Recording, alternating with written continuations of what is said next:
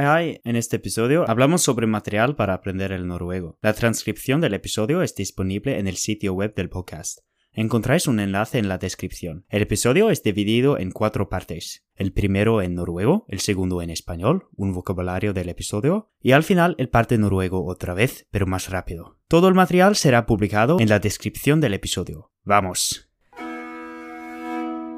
Læremateriell. Mange av dere bruker sikkert allerede Duolingo til å lære norsk. Duolingo er et program til å lære ulike språk. Det er mulig å lære norsk med Duolingo. I denne episoden skal jeg gi dere noen forslag til annet materiale dere kan bruke til å lære norsk. Jeg skal gi dere noen eksempler på materiale dere kan bruke til å lære norsk utenom Duolingo. Det er lurt å kjøpe ei bok. Det finnes mange bøker for å lære norsk. The Mystery of Nils er et eksempel. Det er en bok for å lære norsk. Man kan gå inn på nettstedet og lese de første kapitlene gratis. Andre bøker dere kan bruke, er På vei eller Ny i Norge. I tillegg til ei bok kan man bruke gratiskurset til NTNU. Kurset til NTNU ligger på internett. Det er et online-kurs.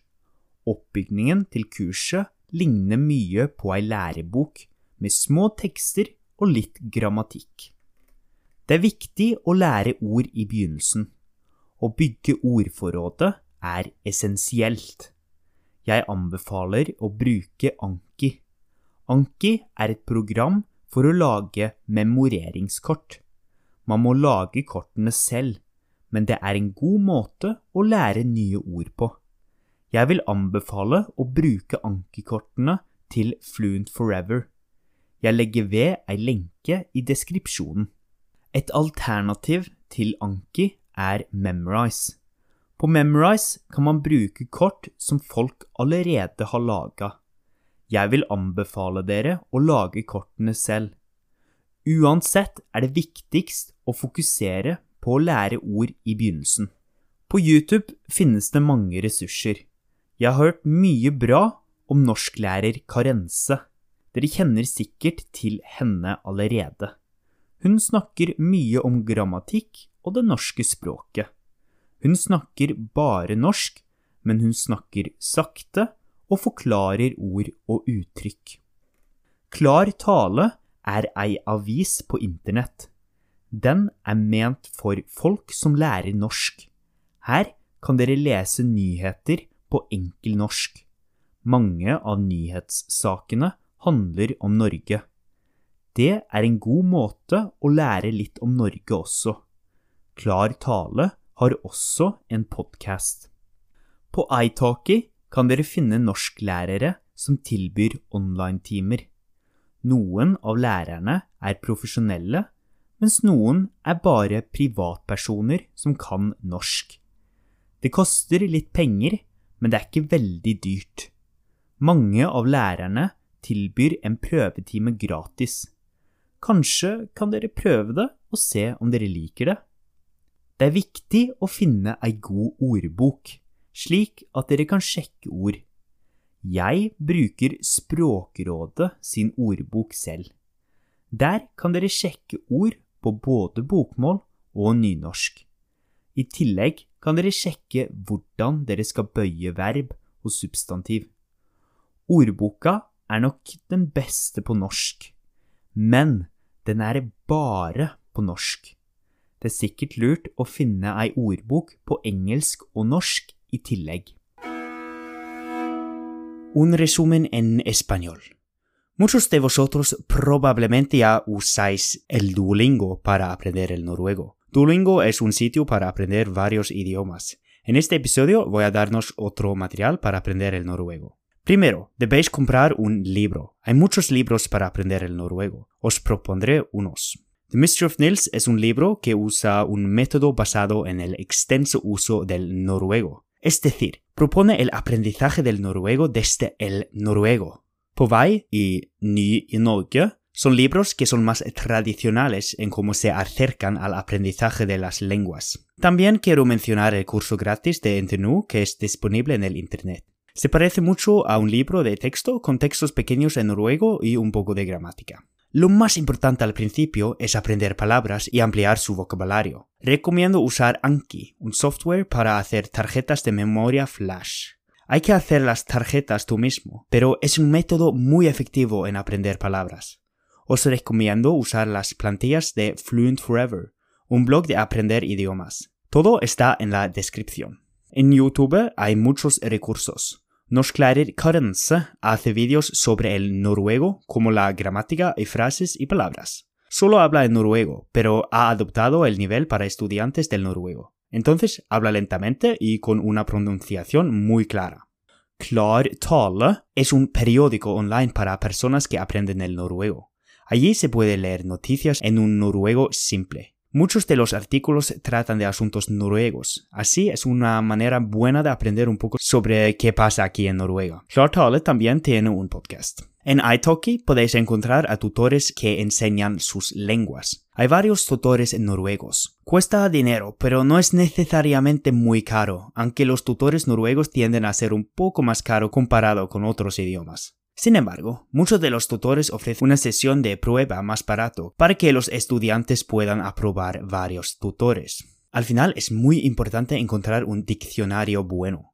Yo mismo uso el diccionario de Språkrådet. Es de bokmål y nynorsk y se puede comprobar la conjugación de verbos. Probablemente es el mejor diccionario online en noruego, pero es solamente en noruego. También os recomiendo usar un diccionario en español y noruego. Un vocabulario del episodio. Sikkert, seguramente, forslag, sugerencia, utenom, salvo og excepto. Det finnes, ei, kapittel, capitolo, gratiskurs, curso gratis, ligge på, se encuentra en, oppbygning, estruktura, lærebok, libro de texto, ordforråd, vocabulario, memoreringskort, tarjeta de memoria flash, legge ved, adjuntar, uttrykk, ekspresjon, er ment for, es para, nyheter, noticias, nyhetssak, artículo de noticias, handler om, trata de, tilbyr, ofrecer, mens, mientras, privatpersoner, individuales. En este contexto, un individual normal sin competencias especiales. Dyrt, caro, prøvetime, sesión de prueba, gratis, gratis. Ordbok, diccionario. Bøye verb. Conjugar verbos. Substantiv, sustantivo. El parte noruego otra vez, pero más rápido. Buena suerte. Læremateriell. Mange av dere bruker sikkert allerede Duolingo til å lære norsk. Duolingo er et program til å lære ulike språk. Det er mulig å lære norsk med Duolingo. I denne episoden skal jeg gi dere noen forslag til annet materiale dere kan bruke til å lære norsk. Jeg skal gi dere noen eksempler på materiale dere kan bruke til å lære norsk utenom Duolingo. Det er lurt å kjøpe ei bok. Det finnes mange bøker for å lære norsk. The Mystery of Nils er et eksempel. Det er en bok for å lære norsk. Man kan gå inn på nettstedet og lese de første kapitlene gratis. Andre bøker dere kan bruke, er På vei eller Ny i Norge. I tillegg til ei bok kan man bruke gratiskurset til NTNU. Kurset til NTNU ligger på internett. Det er et online-kurs. Oppbygningen til kurset ligner mye på ei lærebok med små tekster og litt grammatikk.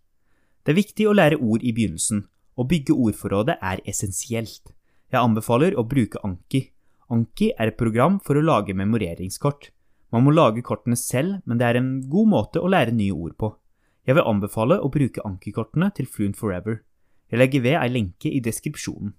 Et alternativ til Anki er Memorize. På Memorize kan man bruke kort som folk allerede har laga. Jeg vil anbefale dere å lage kortene selv. Uansett er det viktig å fokusere på å lære ord i begynnelsen. På YouTube finnes det mange ressurser. Jeg har hørt mye bra om norsklærer Karense. Dere kjenner sikkert til henne allerede. Hun snakker mye om grammatikk og det norske språket. Hun snakker bare norsk, men hun snakker sakte og forklarer ord og uttrykk. Klar tale er ei avis på internett. Det er ment for folk som lærer norsk. Her kan dere lese nyheter på enkel norsk. Mange av nyhetssakene handler om Norge. Det er en god måte å lære litt om Norge også. Klar tale har også en podcast. På iTalki kan dere finne norsklærere som tilbyr online-timer. Noen av lærerne er profesjonelle, mens noen er bare privatpersoner som kan norsk. Det koster litt penger, men det er ikke veldig dyrt.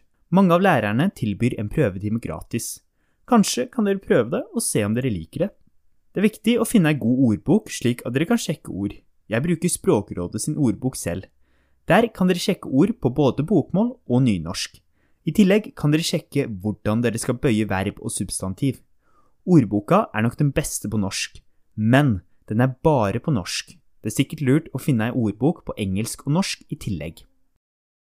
Esto fue lo todo para este episodio. Espero que nos veremos en el próximo. Ha det bra!